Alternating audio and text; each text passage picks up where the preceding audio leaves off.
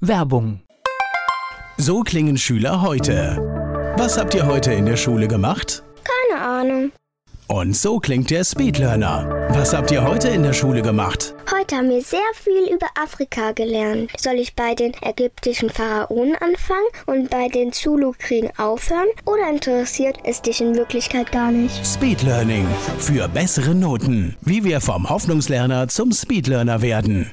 Jetzt überall im Buchhandel. Speedlearning. Antenne Mainz 106,6. Mein heutiger Gast ist männlich. Name? Pater Laurentius Höhn, Alter? 46, Geburtsort? in Berlin, Westberlin. Haben Sie Hobbys? Ja, ich lese ganz gern und äh, ja, würde auch ganz gern mehr Fußball spielen. Mache ich aber nicht. Fußball. Haben Sie so etwas wie ein Lebensmotto? Glaubwürdig sein und die Wahrheit suchen. Gibt es besondere Merkmale? An meiner Person, an meinem Körper oder Was Sie meinen? äh, Merkmale? Ja, ich bin, glaube ich, kreativ, neugierig, hoffentlich dennoch diskret. Pater Laurentius Höhn ist heute mein Gast hier. Ich bin Volker Pietsch. Heute zu Gast hier bei Antenne Mainz 106,6 Pater Laurentius Höhn. Wie immer in dieser Sendung, wir versuchen immer zu schauen, wie sind unsere Gäste eigentlich nach Mainz gekommen. Wir sind ein Alter, ein Jahrgang. Sie sind in Westberlin geboren, auch, auch in Berlin aufgewachsen. Jawohl, habe dort Abitur gemacht, 1987 und bin drei Wochen nach dem Abitur ins Kloster gegangen.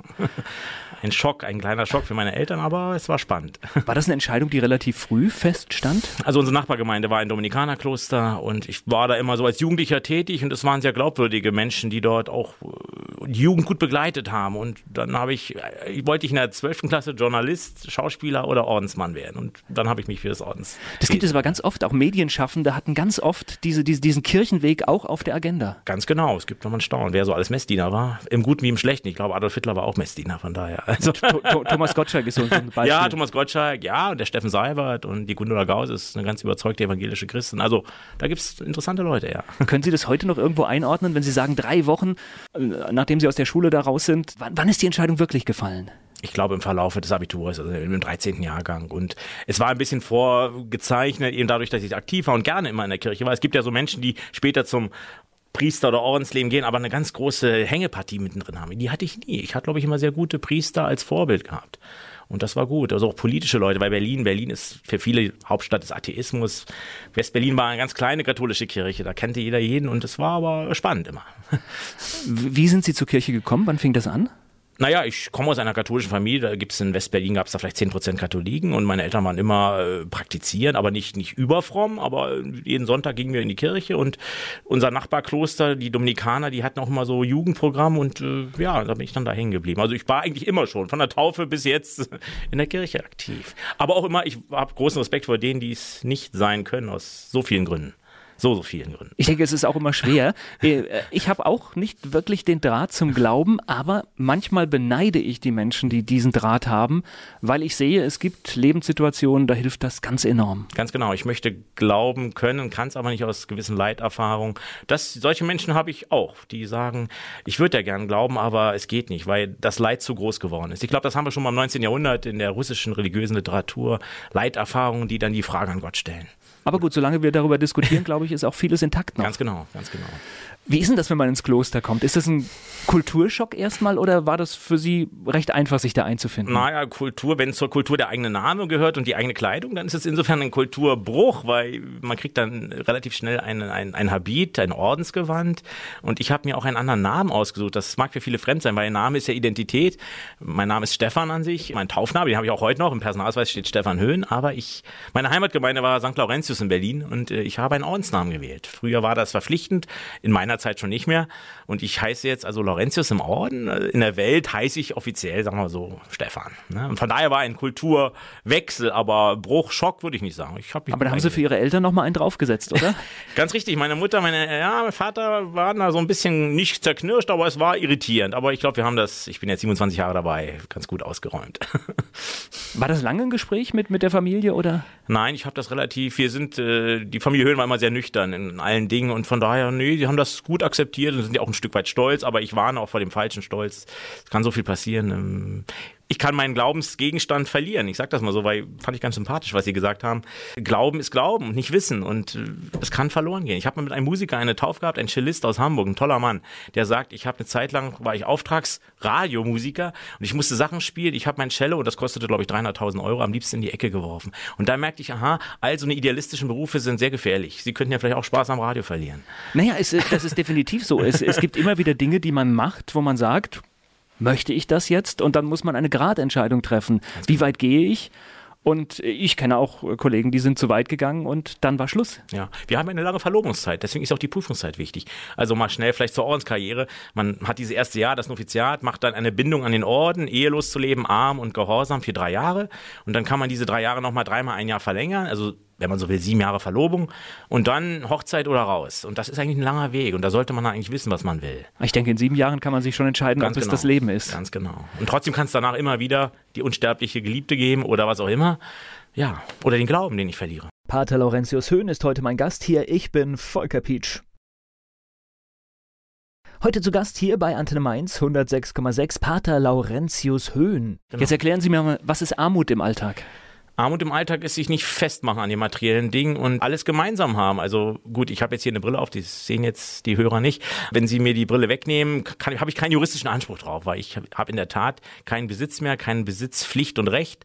Aber, und das macht auch ein Stück weit frei. Also ich frage mich, manch Hollywood-Star, der zehn Schlafzimmer hat in Beverly Hills, äh, man kann nur in einem schlafen, das genau, ist definitiv so. Und man muss alle putzen. Aber gibt es nicht trotzdem manchmal den Punkt, wo man sagt, das finde ich spannend, das hätte ich gerne? Wir haben sehr viele Möglichkeiten. Mit der Armut, die muss man auch relativ sehen und vielleicht ist die auch so unser Stachel im Fleisch, dass wir vielleicht gar nicht so arm leben. Also ich glaube, mein Bruder lebt manchmal ärmer als ich, weil wir sind ja ein weltweiter Orden mit, mit Niederlassungen in allen Kontinenten und äh, man könnte sie auch besuchen, klar. Also von daher, nein, ich habe noch nicht den Fall gehabt, das möchte ich unbedingt haben und habe ich nicht. Nee, da bin ich, glaube ich, ganz gut gesettet. Und dann absolut richtig in dem beruflichen ja, Weg. Genau, auch, ja. ja. Und, und, Armut ist natürlich auch immer schwer, weil wir leben ja erstmal in einem reichen Land ganz und genau. das, was wir vielleicht hier als arm empfinden, da beneiden uns Milliarden Menschen drum. Ganz genau. Das ist der, der, der genau, der, der Weltmaßstab, äh, der verschiebt sich natürlich total. Und für mich auch jetzt hier in Mainz, wenn ich am Bahnhof bin, ich sehe jeden Tag die Armut und äh, da bin ich definitiv viel reicher als diese Menschen. So, so, sowohl sozial als auch materiell. Sind mit Ihnen noch mehrere Leute im Kloster gestartet? Ja, wir waren sieben gewesen, die glorreichen sieben. Wie viele sind übrig geblieben? Ja, ich allein. Ja. das heißt also wirklich sechs Stück in der haben Tat, dann ja. gesagt. Einer kam sogar aus Mainz, aus der Neustadt, wo ich jetzt bin. Das ist ganz spannend. Ja, das sind so Lebenswege. Das hat man auch nicht moralisch zu beurteilen. Äh, manche haben sich vor der ewigen Professor, also das wäre dann so die Hochzeit im Orden entschieden, einen anderen Weg zu gehen. Drei danach erst, aber gut, das ist nun mal so. Das verdammt dann der Orden auch nicht. Der Orden gibt auch Überbrückungshilfe, weil diese Menschen stehen ja dann auch erstmal finanziell ziemlich mau da. Und äh, ja, aber es hat geklappt. Ich habe nur noch mit einem eigentlich Kontakt. Ja, man fragt sich schon, wieso bist du allein übrig geblieben, aber ich sehe das nicht so. Aber jetzt überlege ich, fast sieben Jahre oder noch länger durchzuhalten und dann aufzugeben. Ja. Das heißt, eigentlich war ja der Ansatz oder, oder der Glaube, das zu schaffen, da. Richtig, und ich weiß auch nicht, ob die, die ausgetreten sind, auch alle wieder glücklich geworden sind. Manche gehen dann schnell eine andere Lebensform ein, meinetwegen heiraten oder so. Und man hört oft, dass bei Menschen, die den Orden verlassen, nach längerer Zeit auch diese zweite Lebensform dann nicht gut gelingt. Weil man vielleicht so ein bisschen auch entfremdet ist Gut, die praktischen Dinge, die kann man wieder lernen oder dass man kochen lernt oder bügeln oder, oder Wäsche waschen. Aber also gemischte Dinge, ich glaube, Kloster formt. Kleider machen Leute. Der Spruch ist nicht so ganz falsch. Da ist was dran. Und sieben Jahre, sag ich mal, aus der weltlichen Welt raus, ist eine lange Zeit heute. Ja. Da passiert so viel, verändert sich so viel. Wobei, was ist Welt? Kloster ja, ist auch Welt. Ich glaube, wir, wir, wir haben manchmal auch so ein, also ganz interessant, als ich so als Student Klosterführung gemacht habe, ich bin ja nicht immer in Mainz gewesen, waren oft die Fragen von Kindern und Schülern, habt ihr Fernseher oder dürft ihr auch mal einen Alkohol trinken? Da merkt man, die sind so von Namen der Rose geprägt, was natürlich ein interessanter Film ist, aber wir sind nicht mehr Mittelalter. Sie werden staunen, wie modern Dominikaner leben. Die philippinischen Dominikaner machen Radio und Fernsehen. Das ist, die sind ihre Kollegen. aber klären wir das gleich. Das heißt, Sie können Fernsehen gucken? Aber ja. Und Sie können Alkohol trinken? Ich kann. Ich selbst trinke aus persönlichen Gründen nicht so. Ich trinke nur im Dienst, sage ich immer. Ich trinke nur, weil in katholischem Verständnis ist natürlich chemisch äh, in der Messe der Wein, der Wein, aber er ist für uns das Blut Christi. Also in der Tat kann ich sagen, ich bin einer, der nur im Dienst trinkt. Das klingt etwas skurril, aber es ist so. Aber nochmal zurück, aber ich glaube, wenn jemand dann doch sagt, äh, das ist nicht mein Weg, ist es, glaube ich, aber besser, als wenn er im Kloster unglücklich wird. Ja, dann wird er zum schlechten Gewissen für alle, die, die da mit ihm leben. Denn wir, wir sind natürlich keine riesen Freundesgemeinschaft, aber wir, leben, wir sind eine Lebensgemeinschaft und äh, man kriegt das schon mit, wenn einer immer durchhängt und auch depressiv wird oder so.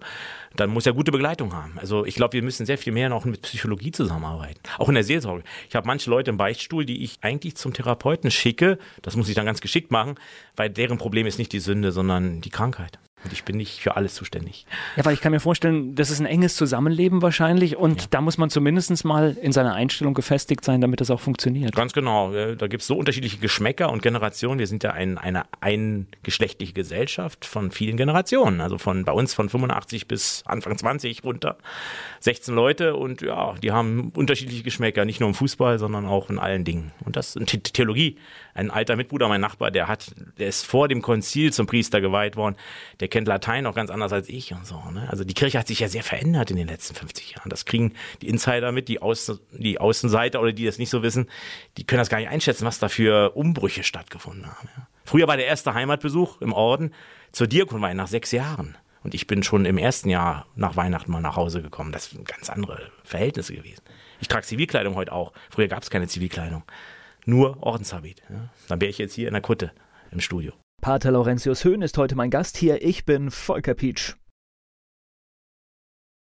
Antenne Mainz 106,6. Pater Laurentius Höhn ist heute mein Gast. Wir haben schon darüber gesprochen, dass sich vieles in der Kirche schon geändert hat. Ihr Habitat zum Beispiel früher, den mussten Sie tragen. Heute können Sie das frei entscheiden. Wie kam es denn zu diesen Veränderungen? Es war der großartige Johannes der 23., ein ganz weiser Papst, der übrigens mit 77 auch gewählt wurde von den Kardinälen und gesagt hat, die Kirche muss sich öffnen, sie muss sich verhäutigen. Das ist der berühmte Begriff Aggiornamento, die Verhäutigung der Kirche. Und dann hat er das Konzil einberufen, Vielleicht kennen Sie diese Bilder, wo die ganzen Bischöfe da am Petersdom sitzen, in Anfang der 60er Jahre. Ja, und dann ging's los. Dann musste die Kirche sich in die Welt neu einmischen. Es war doch kalter Krieg. Wir dürfen nicht vergessen, was das für eine Zeit war. Kennedy etc., die Ära. Und für mich in Berlin, Berliner Mauer. Ja. So, jetzt schauen wir mal, dass wir Ihren Weg nach Mainz ein bisschen aufzeichnen. Ja. Das heißt, Sie waren in Berlin wie lange? Bis zum bis nach dem Abitur. Habe dort mein Abitur gemacht auf der katholischen Liebfrauenschule und bin dann von da nach Warburg gekommen. Das Kloster haben wir leider nicht mehr, das ist bei Paderborn und dort habe ich mein Noviziat mit den anderen sechs begonnen. Das heißt, man kriegt dann das Ordensgewand, wird in die Ordenstradition eingeführt für ein Jahr. Und danach war dann die, die einfache Profess, das ist so die Bindung an den Orden für drei Jahre und dann ging es zum Studium nach, nach Bonn. Wer bestimmt, in welches Kloster Sie gehen? Das bestimmen uns die Oberen, das ist der Provinzial oder der Prior. Der Provinzial ist äh, der Chef unserer Provinz, der versetzt die Mitbrüder. Aber in, heute im dialogischen Gehorsam oder im Gespräch, früher war das schon mal so ein bisschen strenger. Du gehst dahin, basta. Ne? Das gibt's heute nicht mehr. Heute wird wirklich mit dem Mitbruder geredet. Wenn er sagt, ich brauche dich da für diese Stelle, dann geh da hin. Okay, das war dann Paderborn bei Ihnen? Nee, nee, bei mir war es dann Bonn. Bonn? Bonn. Genau. In Bonn haben wir dann studiert. Also gut, da gingen dann alle hin. Und davon, wir waren in Walberberg, das war unser Kloster. Das liegt so zwischen Bonn und Köln. Phantasialand kennen viele. Ja, und dann war ich in Bonn und in Toulouse, im Auslandsjahr. Bei uns ist auch wichtig, dass man andere Sprachen lernt. Habe ein Jahr in Toulouse studiert. Dort ist der Orden gegründet worden vom heiligen Dominikus. Deswegen heißen wir Dominikaner. Und dann bin ich zurückgekommen. Dann war ich in Köln. In Köln bin ich dann auch zum Priester geweiht. Und dann war ich im Gefängnis in Leipzig tätig. Das war ganz spannend. So drei Monate in einer in einer Institution, wo Glaube eine ganz andere Rolle spielt, aber auch eine Rolle spielt, aber eher der Glaube an sich selbst, nicht zu verzweifeln. Dann war ich zehn Jahre in Fechter in der Schule tätig und war Hochschulpfarrer. Und dann war ich vier Jahre in Hamburg und jetzt bin ich vier Jahre in Mainz. Also Sie merken, ich bin ein Wandermönch. Wir gehören auch zu den Wanderorten. Also wir bleiben nicht Zeit unseres Lebens an einem Ort, sondern wir wechseln alle paar Jahre durchs Kloster. Das heißt, für Mainz ist für Sie dann auch nur eine Station? Ja, irgendwann zehn Jahre wahrscheinlich. Ich bin jetzt vier Jahre hier. Mir macht es Freude. Es ist anstrengend, es ist viel zu tun. Aber ich denke, dass ich in sechs Jahren dann auch in Mainz wieder aufhöre und dann weiß ich, wohin gehe. Mich interessiert jetzt nochmal die Zeit im Gefängnis. Was, was gab es da für Erlebnisse?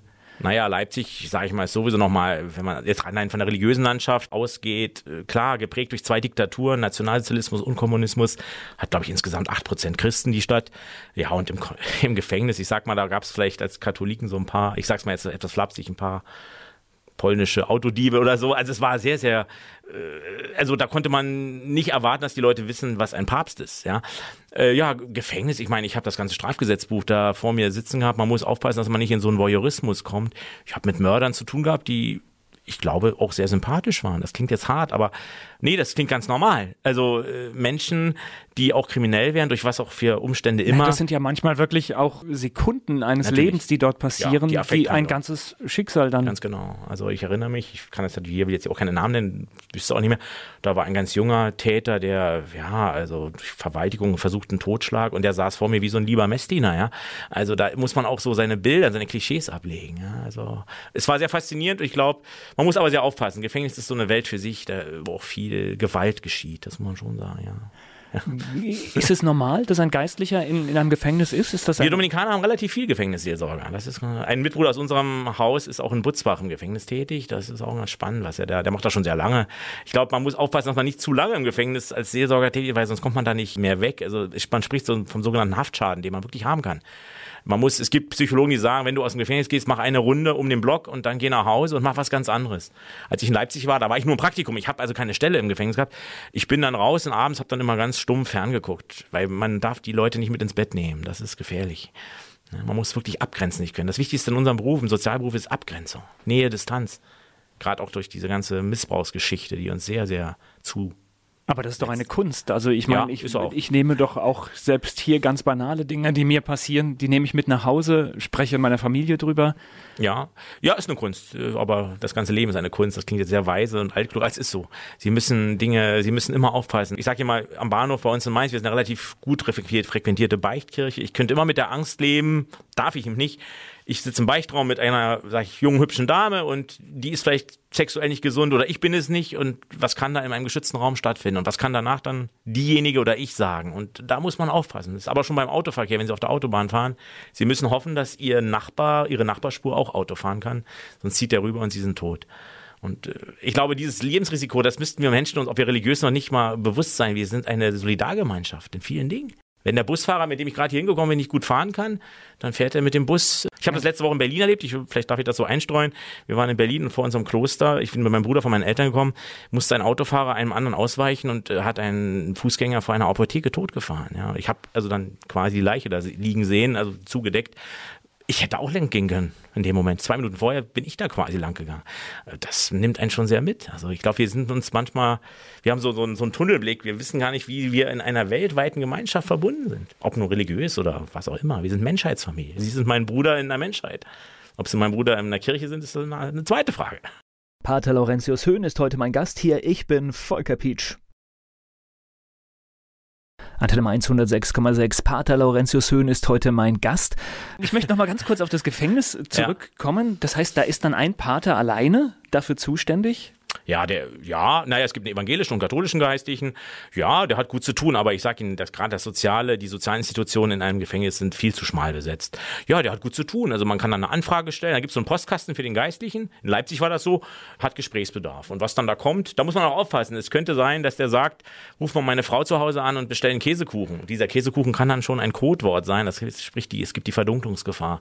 Man muss also sehr aufpassen, wie man Außenkontakte für einen Menschen herstellt. Weil wir haben sehr oft so eine Sozialarbeiterrolle. Aber es gibt auch Gespräche über Gott und die Welt. Ja, wird der angefordert oder ist der immer in dem Gefängnis da?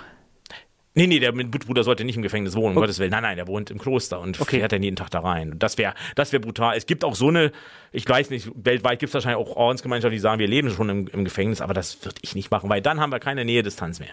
Dann ist vorbei. Und er hat dann natürlich die Möglichkeit, im Kloster auch über die Erlebnisse zu sprechen. Ja, und, und er muss einfach ein Gegengewicht aufbauen. Er muss eine Freizeit haben. Ja? Also wenn wir auch keine Freizeit mehr haben, ich bin durchaus mal Fußball interessiert. Ja. Ich habe im Sommer ganz bewusst natürlich auch Fußball-WM geguckt. Ich bin Bayern-Fan. Darf ich das jetzt sagen in Mainz?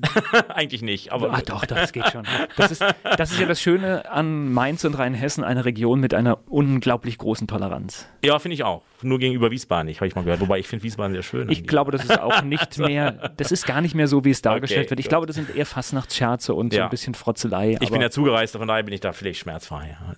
Erzählen Sie uns mal ein bisschen aus, aus Ihrem Alltag. Wie sieht der aus?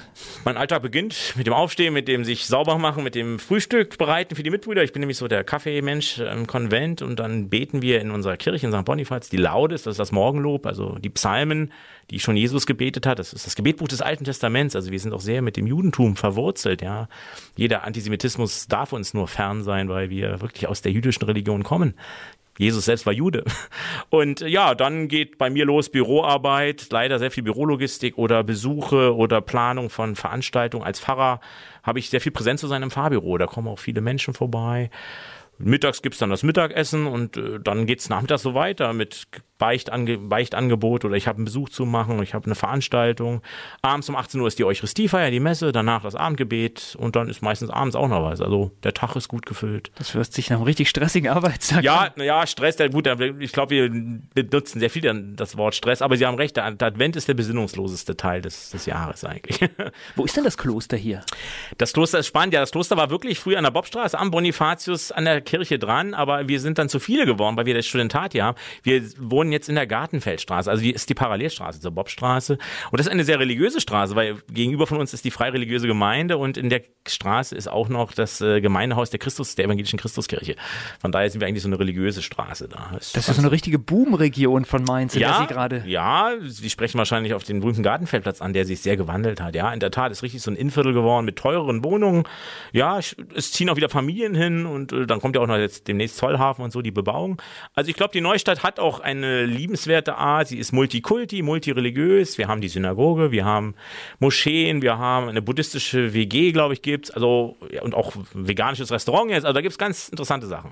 Ist übrigens sehr gut, war ich schon mal. Ja, die sind das mögen wir. Das sind ganz liebe Leute auch. Die grüßt die immer. Ich kenne, wir, wir, man sieht ja so die Nachbarschaft und jeden Tag, die sehen uns ja auch mit unserer Kutte und sind da eigentlich immer ganz lieb. Also ich muss sagen, finde das toll. Die Leute sind wirklich tolerant. Also ich habe noch nie irgendwie mal was ganz Heftiges gehört. Das würde ich jetzt hier im Radio auch gar nicht sagen, aber ich habe einmal habe ich schon so einen richtigen fetten Begriff abgekriegt, aber wollen Sie ihn hören? Ich, ich, natürlich, ja. Ja, Kinderficker. Also das war so die Zeit, wo dieser sexuelle Missbrauch mit Kirche sehr stark Thema war. Das ist ja vor vier Jahren in Berlin rausgekommen, als der Jesuitenpater selbst gesagt hat, hört mal, da gab es große Probleme bei uns in der Kirche, in der Schule. Aber ich sage Ihnen mal, von den Zahlen her wird das wahrscheinlich in der Kirche sehr wenig sein. Der meiste Missbrauch geschieht wahrscheinlich in Familien. Das können Sie ja mal als Recherche fahren. Der meiste sexuelle Missbrauch geschieht in Familienstrukturen. Oder ja, wir müssen ja nur auf andere Beispiele schauen. genau. Die Odenwaldschule wäre Ganz ja, genau. sag ich mal, das Da ja extreme dem Gegenbeispiel. Ja, ja. Aber ich sag mal so, wir haben natürlich eine höhere Fallhöhe, weil wir eine ethische Institution sind. Und da müssen wir natürlich, aber unser Kardinal, der Bischof Lehmann, ist da sehr, sehr äh, wachsam. Und heute ist das ja auch so, wenn da irgendein Verdacht vorkommt, wird der Mann sofort aussortiert. Das, da sind wir sehr, sehr streng. Ich finde, da sollten wir alle viel klarer sein. Äh, genau. Missbrauch ist niemals richtig, egal Absolut. wer es macht. Absolut. Und, äh, Wir sind natürlich in einer sexualisierten Gesellschaft jetzt, das ist nun mal so. Das ist ja auch spannend. Also da können wir uns gar ich glaube, das ist der Kontext unserer, unserer Theologie und unserer, unserer Arbeit, ja. Das merke ich am Bahnhof, was da kommt das Leben auf mich zu und mit dem Leben habe ich umzugehen. Ja? Nicht immer sympathisch, aber ja. Also ich, ich habe da gar keine Angst, dass unsere Kirche leerer wird oder mein Gott, dass die Leute nicht mehr so fromm sind. Am Anfang war die Kirche auch nicht voll. Das war ja eine kleine Gruppe. Pater Laurentius Höhn ist heute mein Gast hier. Ich bin Volker Pietsch. Antenne Mainz 106,6. Pater Laurentius Höhn ist heute mein Gast. Apropos Kirche vollkriegen, Sie haben eine große Kirche. Ganz genau. Ich glaube, wir passen, bei uns passen 600 bis 700 Leute rein und äh, ja, mal richtig voll ist Heiligabend, weil wir recht früh äh, für die Leute sehr beliebte Christmette um 17 Uhr haben. Das ist, glaube ich, ganz, passt ganz gut dann so ins normale Feiertagsprogramm. Und äh, wir haben die kroatische Gemeinde bei uns, die haben auch relativ guten Besuch. Ja, man kriegt sie nicht immer voll, eigentlich eher selten, aber äh, wir haben ganz, ganz guten Kirchbesuch. Wir haben drei Messen am Sonntag und jeden Abend eine Messe. Ja, und wir haben Konzerte und Kulturprogramm und aber unser, ein Schwerpunkt ist auch die Arbeit, die sogenannte Sozialpastoral die Arbeit mit armen Menschen, die am Rande sind. Und ich denke, ein ganz großes neues Thema für uns, für ganz Mainz, nicht nur für die Religion, wird die Flüchtlingsfrage sein. Die Zwerchallee und all diese Dinge, wo Menschen verfolgt werden. Wenn wir dürfen nicht vergessen, das Christentum zum Beispiel ist die meistverfolgte Religion in dieser Welt. Da gibt es schlimme Sachen. Wobei auch das Christentum intolerant war. Also Religion ist nicht, ge da kann Missbrauch werden. Das ist das Problem. Ich glaube, wir müssen auch lernen, dass andere Religionen in anderen Zeiträumen als wir heute denken. Ja. Das erlebe ich ganz oft, dass die noch über Kreuzzüge sprechen. Das ist aus unserem Bewusstsein natürlich völlig raus, aber natürlich war es auch nicht richtig. Ganz genau, ja. Also unser Orden, ich sage immer, an unserem Ordensgewand klebt relativ viel, das heißt Blut. Wir, wir sind ja mit der Inquisition werden wir immer sehr stark verbunden mit Verbrennung von Hexen etc. Das stimmt, der Dominikanerorden als intellektueller Orden, ob wir das so sind, war und damit beauftragt. Aber wir haben heute ganz tollen, auch christlich-islamischen Dialog. Zum Beispiel im Islam wird ja immer so ein bisschen vorgeworfen, was völliger Unsinn ist, dass er noch nicht durch die Aufklärung gegangen ist. Das stimmt nicht. Es gibt ganz tolle Islamwissenschaftler oder überhaupt auch Theologen und Menschen dieser, dieses Glaubens, die, die so friedlich sind, ja. Wir müssen ganz, ganz scharf aufpassen, dass wir da nicht so eine Pauschalurteile über irgendwelche anderen Religionen ablegen. Wir müssen mit diesen Menschen, die friedlichen Willens sind, zusammenarbeiten. Das sagt die, die Kirche auch schon immer. Ich ja. glaube, wir haben das wie, wie in vielen Bereichen. Es gibt einige Bereiche in den Banken, die haben gezockt und ein ganzes System genau. ins Problem gebracht. Aber das ist kein kein Problem von allen Banken, sondern das war nur ein ganz kleiner Teil. Und ich glaube, genau. so ist es auch in den Religionen. Es gibt immer Gruppen, ja. die fallen unangenehm auf, weil sie Dinge anders interpretieren und zu weit gehen. Ganz genau. Und da würde ich sagen, ist unser Papst, unser jetziger natürlich eine, eine, eine, ein volles Fund für uns, äh, der uns da natürlich mächtig Dinge auch um die Ohren haut. Und das zu leben, was der Papst Franziskus sagt, ist schon eindrucksvoll. Pater Laurentius Höhn ist heute mein Gast hier. Ich bin Volker Pietsch. Antenne 106,6. Pater Laurentius Höhn ist heute mein Gast. Armut hat nicht immer was mit Geld zu tun. Nee. Ich, ich sehe so einen Begriff wie soziale Armut, der ist viel mehr verbreitet. Aber hallo, und ich glaube, ich weiß nicht, da können Sie auch wahrscheinlich in Ihre Statistik viel äh, genauer hingucken. Ich weiß nicht, wie viele Haushalte in Mainz Ein-Personen-Haushalte sind. Und das zeigt für mich ja so eine Struktur. Ähm, Familie ist schon gefährdet. Und äh, ich meine das jetzt nicht moralisch, aber es gibt sehr viele einsame Menschen in dieser, in jeder Großstadt. Und ich frage mich immer, was ist mit diesen Menschen, wenn sie dann alt und krank sind, die dann gar keinen mehr haben? Also ich kann ja sagen, vielleicht noch, ich habe mein Kloster, aber ein Mensch, der keine Familie hat, aus welchen Gründen auch immer, wie geht das eigentlich im Alter, wenn man nicht mehr mobil ist? Ich glaube, darüber machen wir uns gar nicht so viel Gedanken. Das ist ein großes Problem. Ja, wir rennen auch heute und hetzen durch die Zeit. Viele soziale Kontakte, die gepflegt werden müssen, bleiben auf der Strecke und das merkt man Oftmals erst, wenn es zu spät Ganz ist. Ganz genau, wenn man krank und alt wird oder tödlich ist. Was ist denn, wenn man dann dement wird und äh, ja, eigentlich seinen, seinen Haushalt alleine nicht mehr machen kann? Ja, und äh, da muss die Gesellschaft aufpassen. Also ich glaube, die größte Zielgruppe für Politik müsste eigentlich auch müssten noch die älter werdenden Menschen sein. Ne, die Jugend ist ja da vielleicht noch ein bisschen unbeschwerter. Ist da dieser Bereich am Bahnhof, äh, ist da das Thema Armut besonders akut? Ja, ich denke, Sie könnten ja mal eine Wanderung machen. Sie steigen am Hauptbahnhof aus, ist, da gibt's dann schon eigentlich immer, ich sag mal mal, die eigentlich auch ganz lieben Punks mit ihren Hunden. Also da gibt's ja so Grüppchen, die da im Sommer dann auch mal sitzen, so an der, an der Haltestelle. Und dann gehen sie weiter an dieses komische Hotel, ich weiß gar nicht, wie es heißt, da Eden Zentral, was, also was ja jetzt wieder wohl verkauft wurde, da auf der Treppe, dann gehen sie weiter zur Toilettenhäuschen vor dem Rewe, dann sitzen sie am Rewe und dann kommen sie eigentlich nach St. Bonifaz. Da haben sie schon fünf Orte, wo sie eigentlich immer auch eine ausgestreckte Hand finden können, die was von ihnen will. Und äh, wenn man dann ein soziales Gewissen hat oder so, und viele haben das ja, die müssen sich dann gut überlegen, wo sie ihren Euro dann hingeben. Ja, also ich sag mal so, wir haben um uns herum natürlich schon genug Möglichkeiten, Gutes zu tun, aber wir dürfen auch nicht zu schnell ein schlechtes Gewissen haben, wenn wir nicht jedem was geben, denn welcher Mensch kann jedem was geben? Ist, äh, man muss, also ein böses Wort, man muss im Grunde schon selektieren und aussuchen.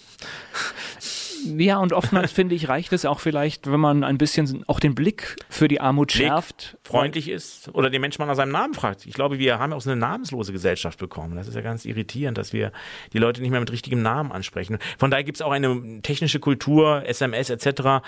Mich ärgert immer, wenn ich dann was kriege, wo nur noch drunter steht MFG. Also ich weiß, dass es mit freundlichen Grüßen heißt, aber Mensch, schreibt es doch hin.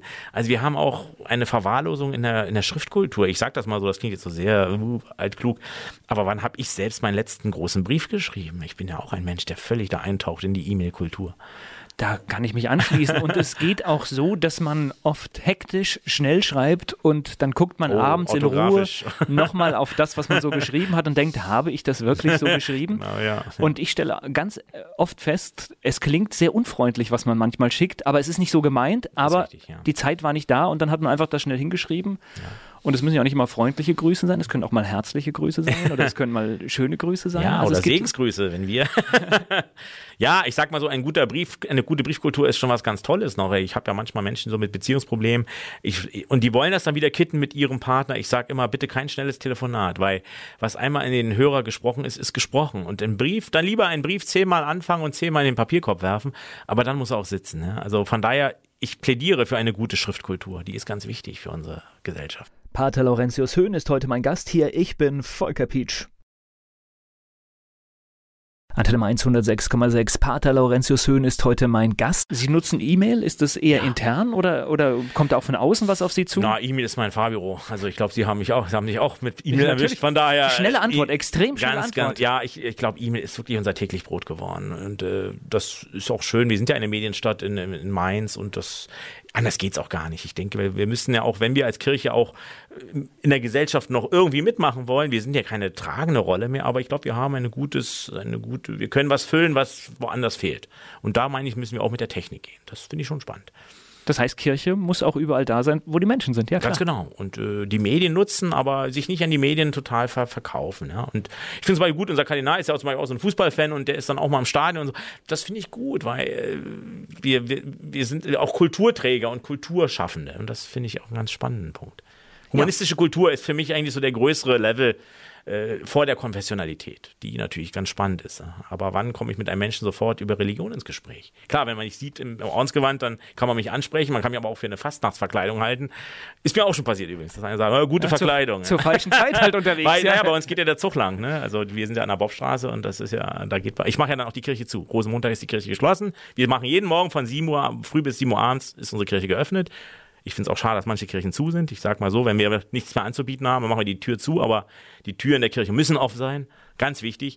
Naja, aber am, am Rosenmontag machen wir zu, weil ich sag mal, die pinkeln uns in die Kirche sonst. Und äh, das größte Problem am Fastnacht ist das Toilettenproblem und äh, das muss nicht sein. Und dafür sollte die Kirche nicht herhalten. Dafür soll sie nicht herhalten. Ich hatte ja schon zeitlang meine, die Armen, die wir wirklich gern betreuen, an den, Stra die, an den Rändern übernachtet haben und das war einfach irgendwann auch ein Urinproblem. Und deswegen bin ich ja auch begeistert, dass so ein Mann wie der Dr. Trabert, ja, Sozialmediziner in Mainz, da unheimlich tolle Arbeit leistet. Also wir haben schon gute Leute, die sich sehr da um die Leute kümmern.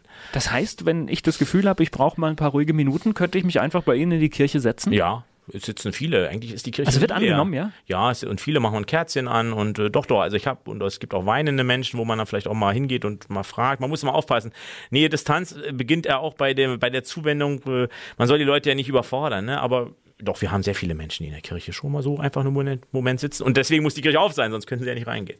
Das heißt aber, bei Ihnen schaut doch jemand, wer, wer sitzt da? Oder, ja, oder macht also, man das im Vorbeigehen dann? Ja, gut, ich bin ja oft in der Kirche schon und das Büro ist nebenan. Und äh, manchmal haben wir auch so Sozialstundenmenschen, die bei uns ihre äh, Stunden ableisten. Die kann ich ja auch mal damit betrauen. Dann geh mal rein, guck mal, wer da so ist. Weil es gibt natürlich auch Leute, die mal was Unsinn machen. Wobei Vandalismus hatten wir ganz wenig bis jetzt. Also bin ich eigentlich ganz zufrieden. Also ich habe keine Angst davor, dass da groß was passiert. Ich glaub, Wenn ich die Angst hätte, dann, ja gut. Ja, ja ich glaube, man muss eher erstmal das Gute vom Menschen Ganz genau annehmen, ja, ja. Wir hatten mal einen ganz schlimmen Fall, da wurde eine Frau sogar ausgeraubt in der Kirche und über 90 und schwer verletzt. Da war da nächstes Jahr das Fernsehen sogar da. Das war ganz interessant. Fand ich eigentlich ein bisschen traurig, aber gut. So sind sie, die Medien. So sind die Medien. Die waren schnell da, ja. Aber es kann, wir können es natürlich nicht verhindern, gerade im Winter, wenn es dunkel wird und so. Ja, was will man machen, ja. Pater Laurentius Höhn ist heute mein Gast hier. Ich bin Volker Pietsch. Antenne 106,6. Pater Laurentius Höhn ist heute mein Gast. Erzählen Sie mir noch mal ein bisschen was über Fußball. Was soll ich Ihnen über Fußball erzählen? Ja, ich finde Fußball spannend und äh, meine Hertha, ich bin ja Berliner, die Schwäche momentan. Nein, ich bin eher natürlich auch so der passive Fußballer, aber äh, früher im Studentat haben wir auch immer Fußball gespielt. Wir hatten ja viel mit den kroatischen Studenten zusammen, die, die können schon spielen. Nee, was soll ich zu Fußball sagen? Ich finde es eine spannende Sache und Sport hat sowieso sehr viel mit Religion zu tun, weil da geht es sehr viel um Bestrafung, Belohnung, Rituale. Aber ich finde, der Fußball ist schon sehr kommerzialisiert worden. Ne? Und ich bin natürlich Teil des ganzen Geschehens. Ja. Wissen aber, das ist das Problem überhaupt. Wenn Sie heute was einkaufen gehen, Sie gehen in einen Supermarkt und kaufen eine Tafel Schokolade, in welchen Finanzkreislauf die hineingeht und welche Wirtschaftsgeschichte damit, weltwirtschaftliche Schweinerei vielleicht damit auch geschieht, wer weiß das. Ne? Also ich glaube, das ist ein ganz spannendes Problem, wie Produkte in welchen Kreislauf hineingehen. Ich glaube, wir Theologen und Priester und Kirche müssen sehr viel mehr die Wirtschaft in den Blick nehmen. Papst Franziskus hat das auf einen Punkt gebracht. Es gibt Wirtschaft, die tötet. Das ist ein toller Satz, der stimmt. Nee, es ist, insgesamt ist es wirklich sehr schwer, egal welches Produkt man kauft. Die Kreisläufe heute sind, dadurch, dass alles sofort weltweit vernetzt ist, wirklich genau. sehr heftig zum Teil. Ja. Ganz genau. Und äh, ja, Fußball, ich sag mal FIFA, ich weiß, aber merken Sie, wir sind ja Menschen, ich weiß nicht, Sie haben ja auch Ihre schnellen Beurteilungsketten wahrscheinlich im Kopf und ich auch. Zum Beispiel die FIFA und äh, die IOC und so, da denke ich immer diese großen Markt, diese, diese Weltgeschichten da das ist alles Mafia, sage ich mal so ganz platt und müsste das eigentlich sofort in den Beistuhl bringen und äh, bekennen, dass ich so pauschal nicht über andere Menschen urteilen darf. Ja. Aber man hat den Eindruck, das ist so viel korrupt da. Das sind natürlich verschiedene Ebenen. Ich glaube, es gibt vielen Menschen einen, was weiß ich, schönen Samstagnachmittag im Stadion in Mainz. Das ist gute ja. Unterhaltung für diese Menschen. Das ist bestimmt eine schöne Auszeit für die auch die schauen natürlich wahrscheinlich nicht auf den kommerziellen Aspekt, der dann irgendwo drüber geordnet passiert. Ja, und es gibt ja auch schönen Sport. Ich sag mal so, tut mir leid für alle Brasilianer, aber Deutschland-Brasilien, Halbfinale war, war Weltgeschichte im Fußball. Und derjenige, der Durchfall hatte und eine halbe Stunde versäumt hat, hat viele Tore versäumt. Ich sag mal, davon lebt man noch. Das kann man dann seinen Enkeln und Kindern erzählen, aber das war einfach toller Sport. Aber trotzdem geht natürlich Brasilien. Ich weiß nicht, ob Südafrika zum Beispiel die WM vor vier Jahren viel gebracht hat. Bin ich skeptisch. Also ob ein, ein Sport Großereignis für die Region und für das Land mehr Gerechtigkeit schafft. Peking, die Olympischen Spiele, jetzt auch Sochi. Was ist denn mit den ganzen Sportstätten, mit der Umweltzerstörung? Ich erinnere mich an einen Artikel, ich weiß nicht, äh, in welcher Zeitschrift das war, den ich gelesen habe. Ich glaube, es gibt kein sportliches Großprojekt, das nachhaltigen Vorteil für eine Region gebracht Ganz hat. genau, ganz genau. Das Und ich glaube, selbst die Olympischen Spiele in München haben für München keinen Vorteil gebracht. Gut, dazu kam natürlich nochmal diese politische Dramatik mit dem Attentat etc. Abgesehen und, vielleicht Berlin von- 36 war noch schlimmer. Ja. Abgesehen vielleicht, dass, dass ein Image damit verbunden Ja, ist, dass man eine Region mal eine Zeit lang wahrnimmt, aber die meisten Sachen sind dann Ja. auch wieder weg. Und ich glaube in den USA, ich weiß nicht, jetzt da gab es sogar so den die Politik, als die Olympischen Spiele waren, dass man dann die Obdachlosen zur Seite geschafft hat. Also man muss aufpassen. Dann eine Stadt muss ehrlich bleiben und muss dann auch die Probleme zeigen, auch den Besuchern, den Touristen. ne? Das finde ich ganz schlimm, wenn dann da irgendwie was ausge so ein Ghetto gebildet wird. Es gibt ja auch keinen Grund, es wegzumachen. Es ist ja Ganz genau. Realität. Ist und Realität ich Lebens. glaube, das kann man auch als Besucher, der dorthin geht, durchaus richtig einordnen. Ja, ja, genau. Diesen Verstand sollten wir allen zutrauen. Pater Laurentius Höhn ist heute mein Gast hier. Ich bin Volker Pietsch. Antenne Mainz 106,6. Pater Laurentius Höhn ist heute mein Gast. Warum Bayern München? Warum Bayern München? Ich glaube, Bayern hat eine Grund Gründergeschichte, die muss irgendwie mit einem Berliner, ich glaube sogar jüdischen Kaufmann zu tun haben. Und Bayern München war wirklich auch im Krieg äh, und in der schrecklichen Zeit des Nationalismus, das ist für mich immer ein ganz wichtiges Thema, äh, auch verfolgt. Und ich sag mal so, als kleiner Krümel, wie gesagt, 68 geboren, ist man so in den 70er Jahren groß geworden mit äh, Samstagnachmittag, genau, Badewanne und Fußball hören, die berühmte Konferenz, WDR oder was auch immer. Ja, und Rummenige Breitner waren, das war damals äh, die Truppe da und die Bayern waren einfach gut. Und äh, ich erinnere mich, dann spielte Hertha gegen Bayern zu Hause und ich war im Stadion, das war mein einziges Bundesligaspiel in Berlin und Hertha sagte, wir kriegen die locker hin und ja, stand nach zehn Minuten stand es 2-0 für die Bayern und Rummenige und Breitner haben die Tore gemacht. Das war und ich bin mit ich bin mit Rummenige irgendwie groß geworden. Ich habe heute gar nicht mehr so den Bezug zu dem Mann. Ich halte ihn vielleicht auch für einen kleinen, weiß ich nicht. Also diese Chefetage Bayern München, gut durch Uli Hoeneß, ist ja sehr geprägt. Aber es war ein super Fußballer, glaube ich. Maradona auch, aber wissen Sie, Maradona ist heute, glaube ich, auch eher eine traurige Gestalt. Aber Ja, aber Hoeneß ist natürlich auch echt ein schwieriger Fall. Oder Oh, auf der einen ja. Seite jemand, der, der könnte mal bei mir beichten gehen, das wäre gut. er hat sich ganz oft im Fernsehen äh, moralisch erhoben Ja, ja. und ist dann den eigenen Ansprüchen nicht gerecht geworden. Das ist immer, Ja. ist nie gut. Wobei wir Mainz müssen euch die Klappe halten. Er hat, glaube ich, auch Mainz mal unterstützt. Ich glaube, er hat auch viel Gutes getan. Ich halte ihn auch für einen Voll, Vollblutmenschen, aber ich denke, ich glaube, er ist auch, ich glaube, es war ganz interessant in der Zeit, war, glaube ich, mal ein Interview mit seinem Sohn. Da wurde ja auch die Krankheit beschrieben. Ich meine, so Spielsucht und so, das ist eine schwere Sucht, ist auch Krankheit. Sie wissen, es gibt viele Dinge, das merke ich auch bei uns, wir haben ja viele anonyme Alkoholikergruppen.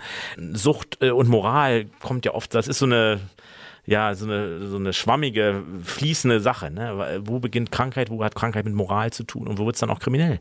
Ja, und dann ist immer die Frage auch, äh, kann man überhaupt alles gegeneinander aufwiegen? Wiegt genau. das eine das andere auf? Wahrscheinlich eigentlich eher nicht. Ganz genau. Und ich habe Respekt davor, dass er im Grunde gesagt hat, ich trete die Strafe an. Das fand ich schon eigentlich beachtenswert. Wobei ich glaube, es war auch der mediale Druck. Das war der mediale Druck da, ja. Aber, er ist ja nicht in manchmal- Berufung gegangen. ne? Aber manchmal braucht man im Leben vielleicht auch einen Schubs. Das Ja. ist durchaus. Ja, und so ist Fußball dann weitergegangen und ich war immer dran am Fußball. ja. Also als Fernseher, als Couch-Potato leider manchmal zu sehr. Aber jetzt stelle Was ich, meiner Figur nicht gut tut.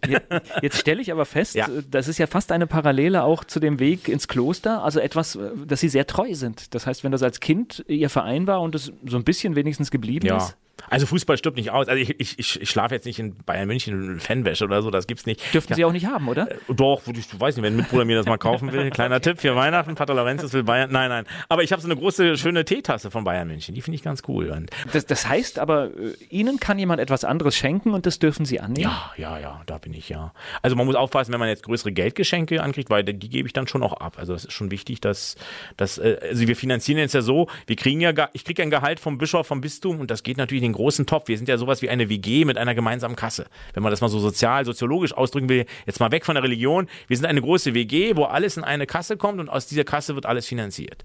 Das ist eigentlich ein ganz spannendes Prinzip. Ich glaube, viele alternative Jugendliche finden das ganz toll, ob sie da mit der religiösen Note klarkommen. Das ist natürlich heutzutage schwieriger, ja. Und das heißt, da wird dann auch Ihr Altersleben quasi auch Ganz mitfinanziert? genau. Wir haben dann, wir haben ein bestimmtes Budget zur Verfügung und ich muss dann die Abrechnung Ende des Monats in der Provinz abgeben und dann kriege ich das wieder auf mein Subkonto quasi aufgespeist. Subkonto bedeutet? Naja, also jeder hat schon, äh, wir haben das jetzt nicht alles so unterm Kopfkissen, sondern wir haben schon so ein, so ein unsere Provinz hat ein Konto und dann sagt unser Kloster und da gibt es dann, jeder hat dann einen Zugang. Also für sein kleines Kontochen, sag ich mal. Da ist aber keine Riesensummen drauf und ich sage jetzt auch keine Summen. aber alles legal. Pater Laurentius Höhn ist heute mein Gast hier. Ich bin Volker Pietsch. Antenne Mainz 106,6. Pater Laurentius Höhn ist heute mein Gast. Wir stellen in dieser Sendung immer, und das finde ich jetzt, ich, ich mache das ganz normal wie immer, Ja. immer unseren Gästen elf Fragen. Okay. Mainz stellt, äh, und Ja. das ist eigentlich eher so auch so Sachen. Ich bin einfach gespannt, was da rauskommt. Okay, ganz spontan, ja. Mein Lieblingsplatz in Mainz. St. Bonifaz. Fleischwurst mit Senf oder Handkäse mit Musik? Fleischwurst ohne Senf. Ihr Ausgehtipp in Mainz. Dieses äh, Programmkino bei uns um die Ecke, das ist ganz gut, finde ich. Da kann man gut, äh, die haben gute Filme. Ich weiß gar nicht, wie es heißt. Entschuldigung jetzt, aber gleich da an der Kriegt man heute raus. ja, ja. Mainz ist für mich. Äh, liebenswerte Kultur. Was muss eine echte Mainzerin, ein echter Mainzer mal gemacht haben? In den Dom gehen? Ein guter Tipp, ja. Der peinlichste Song in ihrer Musiksammlung und ich nehme an, Sie haben keine. Doch, ich habe Musiksammlung. Der peinlichste Song. Äh, nee, ich habe eigentlich ganz gute Musik. Was hören Sie so für Musik? Klassik, Jazz, Jacques Louzet mag ich gern. Der macht so Klassik, äh, verjazzt. Super Typ. Wie hören Sie die Musik? Mit einem MP3-Player oder nee, ich habe noch, ist das jetzt schon altmodisch, so CD? aussterbendes Medium? haben Sie einen Spitznamen? Höni. Früher, jetzt Lauri. Fastnachtsfan oder Fastnachtsmuffel? Fachnachtsmuffel, ich habe am Rosenmontag in Berlin mein Abitur geschrieben. Mainz 05 ist für mich. Ein interessanter Verein, der jetzt aufpassen muss, dass er nicht runterrutscht. Welche berühmte Persönlichkeit möchten Sie mal treffen? Ludwig van Beethoven. Warum? interessanter Mann. Ich, mich hat sehr beeindruckt. Ich hatte einen guten Deutschunterricht und da gibt es das Heiligenstädter Testament. Da schreibt er, glaube ich, um 1800 rum von seinem schwindenden Gehör. Und das hat mich so, das fast ein religiöser Text so über Lebensschicksal und was hat der Mann für Musik geschrieben. Und, aber er muss allerdings auch ein Misanthrop gewesen sein. Also ich glaube, er hat es nicht ganz einfach gehabt in seinem Leben. Aber eine faszinierende Persönlichkeit. Und ich habe in Bonn studiert und äh, ja. Interessant, dass mir der einfiel. Ne? Ich hätte eigentlich Jesus Christus oder jemand anders sagen, aber nein, Beethoven. Was ich jetzt spannend finde, Sie haben alle Fragen beantwortet. Okay. Normalerweise, andere Gäste passen immer an irgendeine andere Ah, Stelle. okay, Das gut. ist also war völlig anders als meine, meine Erwartung. Gut. Aber ich bin in der Mainzer Kultur nicht so zu Hause, das muss ich sagen. Antenne Mainz 106,6, mein Gast heute, Pater Laurentius Höhn. Jetzt haben wir ja gerade die Weihnachtszeit hinter uns gebracht, die eigentlich besinnlich sein sollte. Ja, ich empfinde es gar nicht mehr so besinnlich. Von Weihnachtsmarkt über Weihnachtstrubel, was es da alles gibt. Ja, und jetzt haben sie, danke, das war eine Steilvorlage, weil es darf gar nicht Weihnachtsmarkt heißen. Da bin ich jetzt sehr religiös. Weihnachten ist am 25. Dezember und alles, was vorher ist, ist Advent. Es darf noch keine Weihnachtsbäume geben. Es, äh, ich bin ich finde wichtig, dass Zeiten, geheiligte Zeiten oder, oder Rituale müssen stimmen, die müssen passend sein und das haben wir nicht mehr. Es ist pervers, wenn in Düsseldorf, glaube ich, irgendwie auch so ein Skilanglauf Anfang Dezember stattfindet, wo überhaupt kein Schnee ist. Das kann eigentlich nicht sein. Also, Naja, ich bin immer auf der Suche, das ist jetzt äh, e e egal, ob man da irgendwie religiös geprägt ist oder nicht, aber ich versuche immer dann wirklich auch mal Ruhe zu finden in dieser Zeit. Äh, Es misslingt aber immer richtig, mehr, weil es gibt dann Weihnachtsfeiern und es werden immer mehr. Die werden jetzt schon oft dann gesagt, ach, das schaffen wir vor Weihnachten nicht, treffen wir uns gleich Anfang des Jahres. Das heißt, geht im Januar genauso weiter. Und ich finde durchaus, wir sollten uns mehr besinnen, auch mal diese Ruhe zu finden. dann gehen sie nach St. Bonifaz tagsüber, das ist schon ruhig. Nee, ist wirklich, da ist es eigentlich ganz ruhig. Das mitten im Leben, ne? Mitten im Leben. Man hört dann eben, was auch eben erschreckend ist, aber man hört dann eben Feuerwehr und so. Aber man hört eben die Außengeräusche der Welt und kann sie ja mit hineinbringen in die, in die Kirche. Das finde ich auch ganz spannend. Wie entscheiden Sie, in welcher Kleidung Sie vor die Tür gehen? Also äh, da, wo ich wohne und wenn ich dann rübergehe nach St. Bonifaz, habe ich schon immer eigentlich den Habit an, weil die Leute dürfen mich ja auch so sehen und können mich ansprechen, sie können auch mich kritisieren, da habe ich überhaupt keine Probleme mit. Aber wenn ich jetzt in Urlaub fahre oder habe jetzt irgendwie einen sehr weltlichen Termin, die Frage ist jetzt wieder, was ist Welt, dann komme ich eigentlich auch in Zivil und heute ist das Wetter ja auch nicht so dolle. Und, äh, aber ich hätte mich auch getraut, im Habit zu kommen. Das, ich bin da nicht so ängstlich, man kann auch mal angemacht werden, aber eigentlich sind die Mainzer recht freundlich, muss ich sagen. Also, Ja, ich, ich, ich habe sogar fast eigentlich damit gerechnet. Ah ja, okay. Ja, aber, aber, aber ich glaube, ich habe wir sogar machen ja kein Fernsehen. Ja, aber irgendwie, irgendwie war es in meinem, wenn man Pater liest, ist das Ja, ja, irgendwie im klar. Kopf drin. Je ist aber eben nicht mehr so. Zum Beispiel die Jesuiten haben gar kein Gewand. Ja, Die haben die Priestersutane, aber die tragen sie eigentlich auch nicht. Also die sind ein ganz weltlicher. Also der, der, der, unser Papst ist ja Jesuit von Haus aus. Der hat jetzt eigentlich erst das, die Gewandung wieder neu kennengelernt, weil er eigentlich als Jesuit wahrscheinlich äh, ganz normal rumgelaufen ist, ja. Obwohl es natürlich auch eine spannende Möglichkeit ist. Das heißt, Sie können natürlich auch auf eine Veranstaltung gehen und ganz bewusst auffallen, wenn Sie möchten. Ganz genau. Da muss man aber aufpassen, dass man das nicht missbraucht. Äh, auch da kann es ja Missbrauch geben, dass man irgendwie schnort oder umsonst irgendwo reinkommen will. Also ich denke, wir, sind genauso Gesellschaft, wir sollen ernst genommen werden, aber wir müssen auch die Gesellschaft ernst nehmen. Und das ist ganz wichtig. Und äh, ich glaube, man kann auch mit dem Ordensgewand äh, Missbrauch betreiben.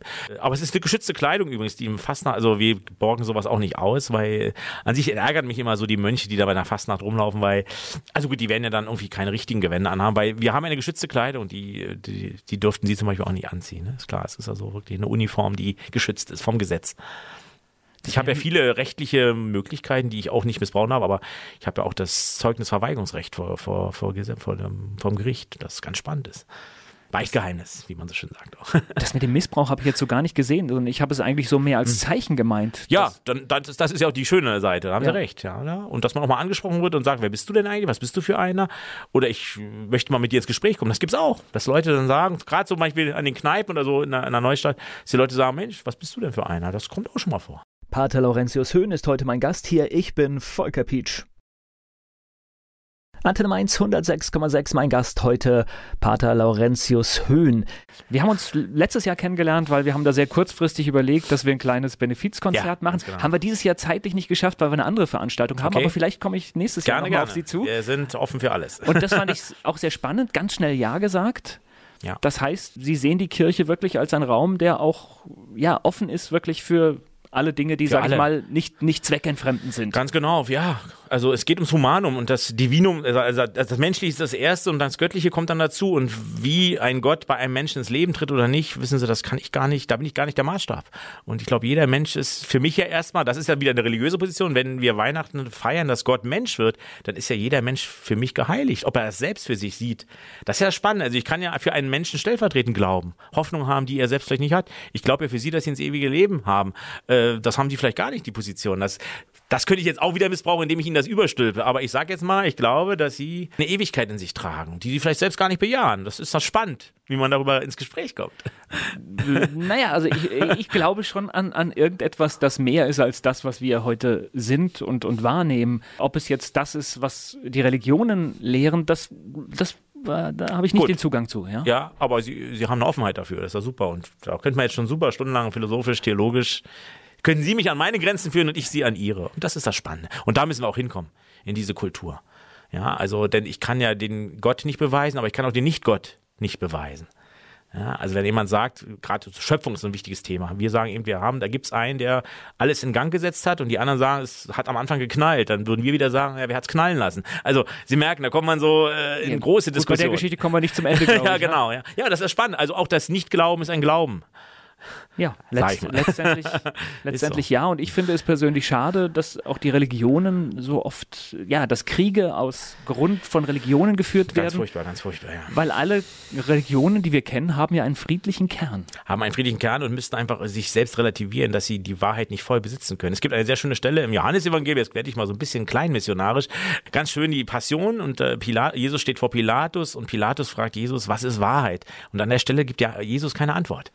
Gut, das mag jetzt komponiert sein vom Evangelisten Johannes, ist es auch, aber es ist eine spann ganz spannende Stelle, dass diese Antwort da nicht kommt an der Stelle.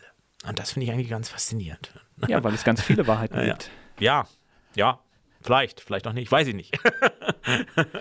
Pater Laurentius Höhn ist heute mein Gast hier. Ich bin Volker Pietsch.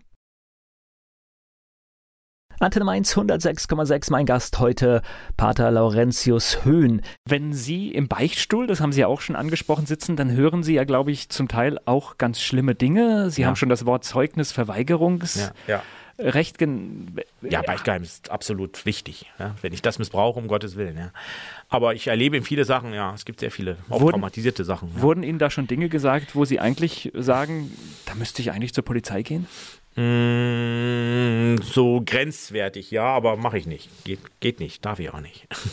da muss man aber mit sich klarkommen. Ja, muss man sich, ja, ja, aber das ist absolut, Beichtraum ist absolute Tabuzone. Das ist auch ganz wichtig. Und wenn man das nicht lernt als Seelsorger, dass das ein geschützter Rahmen für beide Seiten ist, für, für mich und für den, der da kommt, der mit einer großen Not kommt. Also wenn der Beichtraum nicht mehr tabu ist, dann weiß ich nicht, dann haben wir ja die letzte Tabuzone eben abgeschafft. Ja, es ist ja schon schlimm genug, dass die Leute in die Talkshows und Fernsehen gehen und den größten Schwachsinn von sich erzählen. Und hier, und der Beichtraum soll ja dann sein, eine Möglichkeit, wo dem Menschen geholfen wird, wo er nicht klein gemacht wird. Das ist ja das Problem, dass Beichtstuhl vielleicht wirklich auch früher eine, eine falsche, eine Moral hineingeprügelt hat. Lesen Sie mal Günter Grass, die Blechtrommel, da gibt es eine sehr schöne Beichtszene. Ja, weil der war hoffnungslos katholisch, der Günter Grass, und der verarbeitet da, glaube ich, auch seine Erfahrungen mit der Kirche. Wobei ich Ihnen sagen muss, wenn jemand in die Talkshow geht und dort äh, über Dinge spricht, dann ja. weiß ich zumindest, es gibt noch eine Redaktion, die über das ganz Schlimmste wacht. Ja, das ist ja dann Ihr Metier, klar. Das richtig, ja, haben Sie recht. Ja, ja. Viel mehr Angst macht mir der Zugang, äh, den Menschen über Facebook nutzen, ja. wo sie Dinge erzählen, die dort nicht hingehören erstmal das und ich glaube auch diese ganze Mobbing-Geschichten, die so ins, in, ins die sozialen Netzwerke gehen, wo ja Leute in den Selbstmord getrieben werden und so, das ist das Schlimme. Ich denke, wir müssen, also ich war eine Zeit lang jetzt Öffentlichkeitskommission unserer Provinz, wir haben viel darüber nachgedacht, was ist eigentlich Öffentlichkeit und wo hat Öffentlichkeit auch ihre Grenzen und wir müssen echt aufpassen, dass wir da die Menschen schützen. Wir brauchen, jeder Mensch braucht, ob er religiös ist oder nicht, quasi einen Beichtraum. Das kann die Badewanne zu Hause sein oder die Küche und es muss ein Meter, ich wünsche jedem Menschen einen Menschen, dem man was anvertrauen kann und es bleibt wirklich bei diesem Menschen. Und ich bin mir nicht so sicher, ob jeder Mensch so einen Menschen hat. Das ist, das, das ist die Tragik unserer, unserer Zeit. Da bin ich mir sogar sehr unsicher. Ja. ja. Da stimme ich Ihnen. Ja, also es, man hat nicht lauter beste Freunde. Ich fand es mal spannend, wenn man früher so mit Schülern gesagt hat, die sagen, ja, das ist meine beste Freundin und das. Sag ich, sage, ja, wer ist denn nun die beste Freundin? Es gibt ja nur eine beste Freundin. Das ist ja ein Superlativ. Ja, also wir müssen mit dem Begriff der Freundschaft auch äh, ganz vorsichtig sein. Ich habe nicht, ich habe keine Freunde im Orden. Das klingt jetzt sehr hart, aber ich mag meine Mitbrüder, aber richtig Freunde im Orden habe ich wenige man hat, glaube ich, auch nicht viele gute Freunde. Na, letztendlich ist es ja auch ein Arbeitsplatz. Das heißt, Ganz ich bin genau. ja auch nicht mit jedem befreundet, mit dem ich zusammenarbeite. Ganz genau. Ja, es ist schon mehr, wir sind schon eine Lebensgemeinschaft, aber äh, wissen Sie, was in Familien so abgeht. Also ich erlebe manchmal Beerdigungen, wo Familie, also der Tod versöhnt auch nicht immer. Es gibt da manchmal Beerdigungskulturen oder ich erlebe Familienangehörige, die schon, ich weiß schon, warum die so getrennt voneinander stehen und das, das kann man dann auch bei einer Beerdigung nicht kitten. Da muss man ihn würdig beerdigen und das Ritual pflegen. Mehr geht da nicht in dem Moment. Ist tragisch, aber ist so. Gut, ich finde, man muss aber auch, wenn ein so großer Bruch war, äh, man ja. muss da nicht zu diesem Termin dann nee, krampfhaft. Den kann man nicht kitten. Nein, nein, den kann man nicht kitten. Das ist dann manchmal auch im Leben ja. so. Also von daher ist Beerdigung etwas sehr Authentisches. das ist richtig, ja. Wie oft kommen denn Menschen zum Beichten? Wird das, wird das viel genutzt? Naja, wir haben eigentlich jeden Tag außer Mittwoch und Sonntag Beichtgelegenheit, so zwei Stunden. Und ja, ich würde sagen, es kommen so in der Woche ja 15 bis 20 insgesamt jetzt die ganze Quote. In den geprägten Zeiten, Advent und Fastenzeit etwas mehr. Ja, also ich glaube, es ist wichtig, dass das Angebot da ist. Es könnten mehr sein, aber es, wir sind eine gute Adresse, weil es gibt, glaube ich, nur die Karmeliterkirche, den Dom und wir in der Stadt Mainz. Na, für mich hört sich das erstmal nach einem viel genutzten ja, Angebot an. Ja, ja. Es kommt. Und, und, es muss ja nicht immer Beichte sein. Es gibt auch das seelsorgliche Gespräch, die Not, was auch immer. Ja, dafür sind wir da. Und das geht von allem, also von schlimmen Dingen, aber auch bis zu irgendwelchen ja, Kleinigkeiten? Auch, ja, auch spannende Sachen. Manchmal sind wir auch die Touristeninformationen, dann wollen sie nur wissen, wo man hinkommt und so. Ja, also, aber oft ist die soziale Not groß. Und wir können nicht immer mit Geld helfen. Das, es gibt so, am Mittwoch haben wir noch so ein Angebot, da machen wir immer Brot und Tee. Da gibt es eine Stunde, wo man bei uns Stullen kriegen kann. Also der Berliner sagt Stulle und, und einen Tee.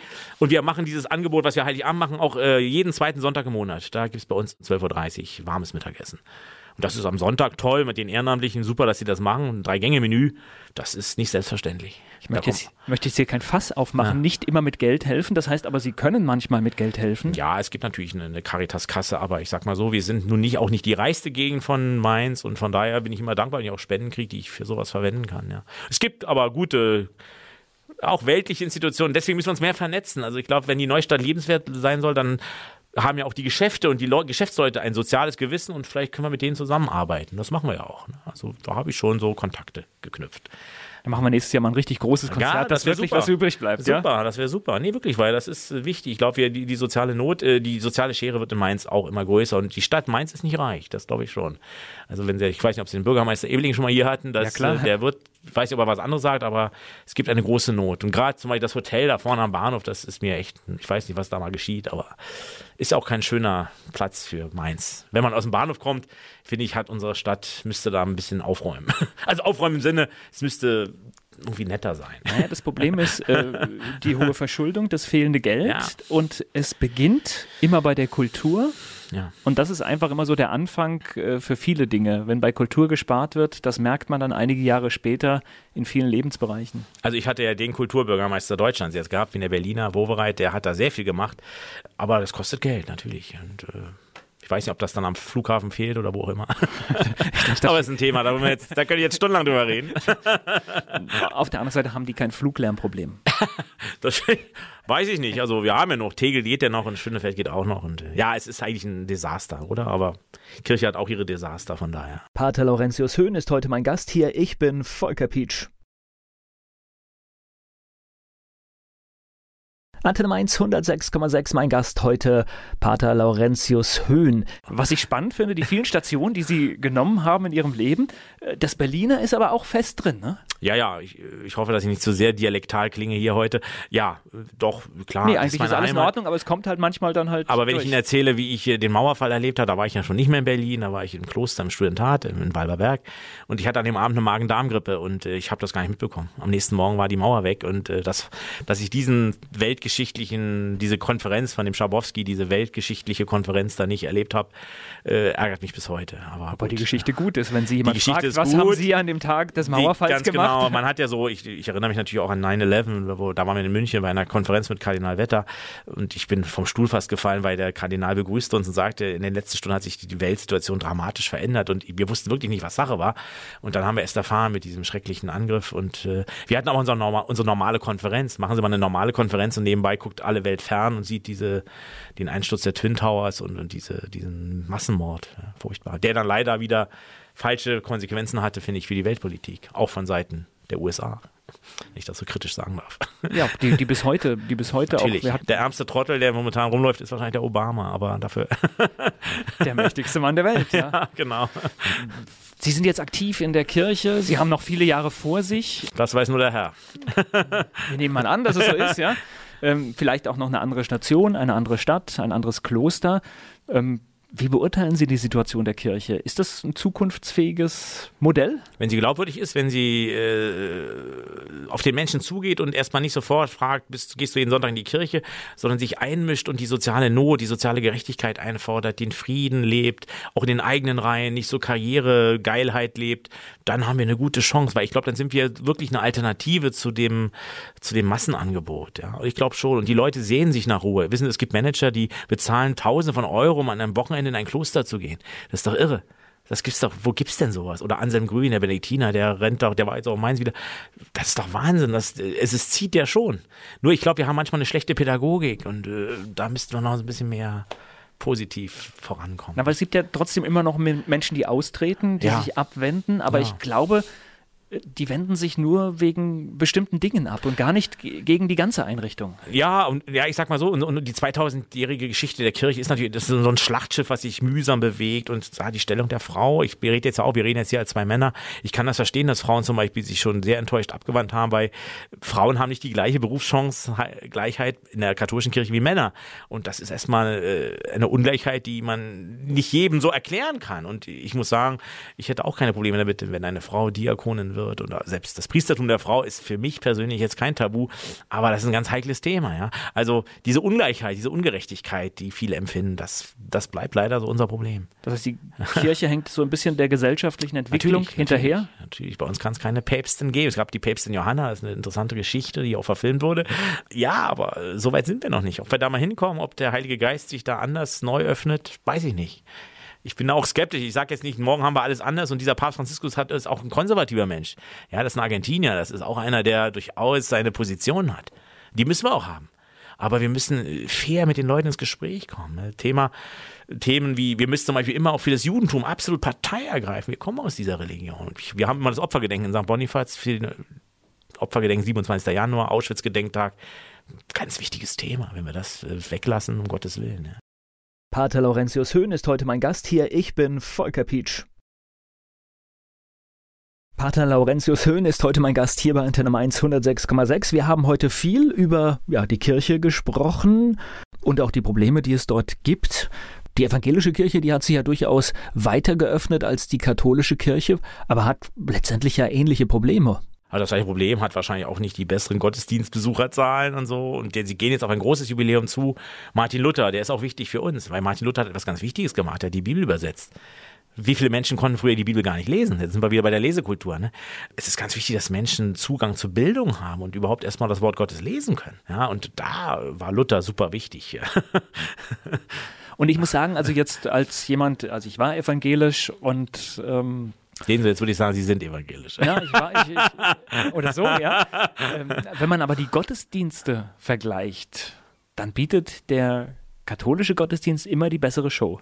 Ja, wenn Sie das mal so flapsig sagen, das dürfen Sie auch. Ja, klar, wir haben, glaube ich, ganz viel. Wir Rituale, wir haben Weihrauch, wir haben bunte Farben, wir haben Kerzen, wir haben schon, die evangelische Kirche hat das ja auch zum Teil. Also, aber wir das haben Menge, mehr ja, Glanz, ja. mehr, da ist mehr. Und Internationalität, gerade wir in Bonifaz müssten uns eigentlich bemühen, dass wir im nächsten Jahr auch noch mehr Gottesdienste in Fremdsprache anbieten oder mit verschiedenen Sprachen. Also unser neues Gotteslob, was wir jetzt ja haben, da hat ja, gibt es ja auch andere Texte, andere Lieder und andere Sprachen. Das ist ganz wichtig, weil ich habe sehr viele Menschen aus dem Irak, aus anderen Nationen in der Neustadt, die kommen zu uns, die auch zum Teil einsam sind. Ja, da müssen wir uns öffnen, ganz Das klar. heißt, bieten Sie vielleicht auch ein Stück Heimat über die Religion? Natürlich, natürlich, ja. Und man kann auch mal einen Kurzfilm in der, in der ich habe schon mal in, in, wo ich früher war als Jugendseelsorger, habe ich einen Kurzfilm. Ich arbeite gerne mit Animationskurzfilmen als Lesung. Das kann man machen. Da gibt's ganz tolle Sachen. Also ich finde gerade die Filmindustrie, ich, ich liebe Filme übrigens, wo ich ganz, ich gehe einmal mehr ins Kino oder so. Um Aber die Ecke ins Programmkino, ne? ja, da haben wir zum Beispiel schon mit äh, unserer Missio-Referentin ganz toll, haben wir äh, einen, einen ägyptischen Film, der nach diesen ganzen Geschehnissen spielte, geschaut. Das war ein ganz toller Abend. Ich muss sagen, in diesem Kino, Dankeschön, die haben da mit der katholischen Kirche zusammengearbeitet. Super. Das, so kann man sich verzahnen. Man kann auch mit Radio Antenne mal zusammen was machen. Super. Sicher, also wir haben, wir haben hier zum, zum Bistum gleich am Anfang den, den Kontakt gesucht. Hm, Wir sind auch froh, dass wir mit Dr. Sven Herget hier die, die Kirchenbeiträge vom Bistum bekommen, weil Ja. das ist eine wirkliche Bereicherung. Ja. Und er ist auch eine Bereicherung in der Redaktion, weil er kommt immer mit ganz tollen Themenvorschlägen.